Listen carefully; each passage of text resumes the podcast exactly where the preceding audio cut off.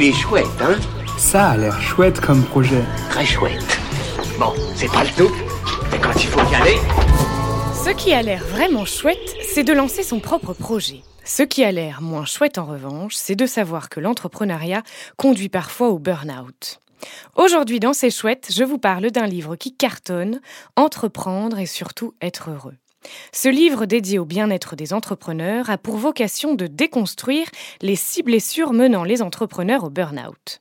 Il est écrit par Alexandre Dana, cofondateur de Live Mentor, qui nous apprend que 30% des entrepreneurs déclarent souffrir d'une anxiété récurrente sur leurs finances, ou encore que 25% se battent avec le syndrome de l'imposteur. Entreprendre et surtout être heureux résume les apprentissages d'Alexandre, ce qu'il a découvert durant son parcours, mais aussi auprès de celui de la communauté des 10 000 personnes accompagnées par Live Mentor depuis 5 ans. Un livre pour soi ou à offrir à ses amis entrepreneurs et à précommander sur la campagne Ulule Entreprendre et surtout être heureux avant le 16 février. Il est chouette, hein? Il est très chouette ce projet, oui.